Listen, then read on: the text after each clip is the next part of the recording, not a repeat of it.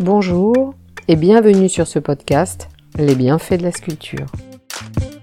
Un artiste, une anecdote. Jeff Koons, l'artiste néo-pop art, flamboyant et controversé.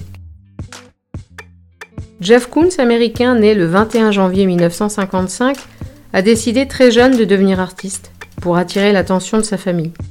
Son père, décorateur d'intérieur, lui a transmis sa passion pour l'art et la couleur. Koons a étudié à l'école des beaux-arts du Maryland Institute à Baltimore, puis à l'Institut des beaux-arts de Chicago, où il a découvert le Rediman et le travail de Marcel Duchamp. Pendant cette période, il a également rencontré Salvador Dali, un artiste qu'il admire. Koons a occupé différents emplois à New York, notamment au Museum of Modern Art en tant que courtier en matières premières à Wall Street. Sa première exposition individuelle a eu lieu en 1980 et depuis lors il a constitué une équipe d'assistants pour l'aider dans la production de son travail. Il adopte ainsi une approche similaire à celle d'Andy Warhol et de son usine. En 1985, Jeff Koons collabore avec le prix Nobel Dr Richard Feynman et crée la série Equilibrium. Ils parviennent à exposer des ballons de basket en suspension dans des aquariums.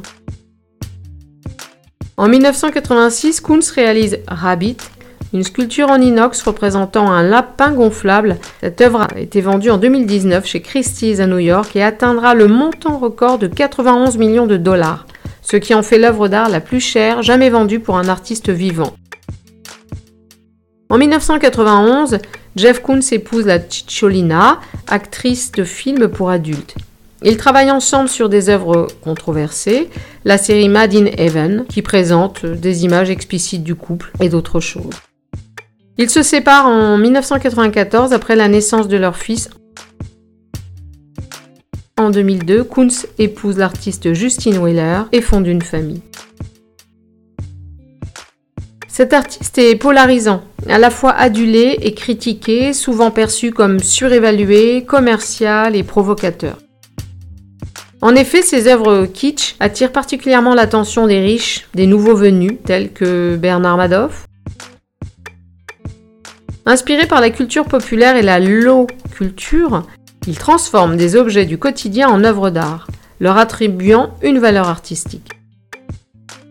Certains le considèrent comme un poète capitaliste, prêt à tout pour créer des miracles artistiques. L'artiste assume ne pas créer lui-même ses œuvres. Sa méthode de travail le distingue de celle des artistes solitaires dans leur atelier. En effet, il fait appel à des collaborateurs pour l'aider dans la conception jusqu'à l'exécution des œuvres. Pour lui, cette méthode a été utilisée par d'autres artistes célèbres par le passé, comme Raphaël et Rubens, quand il y avait des commandes trop importantes. Mais il est vu comme fonctionnant davantage comme une entreprise que comme un artiste. Kunz affirme son rôle de maître dans cette démarche. Nouvelle subversion des conventions artistiques avec la sculpture Split Rocker recouverte de pots de fleurs fraîches et qui représente une tête qui combine à la fois l'apparence d'un dinosaure et d'un poney. Son premier dévoilement a eu lieu en 2001 à la Galerie des Papes à Avignon, puis l'exposition de Kunz au château de Versailles en 2008. Elle la mettra en valeur, même si elle a soulevé des questions quant à sa pertinence au sein des jardins historiques français. L'artiste a été plusieurs fois condamné pour plagiat. En 2018, il a été reconnu coupable en France de contrefaçon d'une marque de vêtements représentant un petit cochon.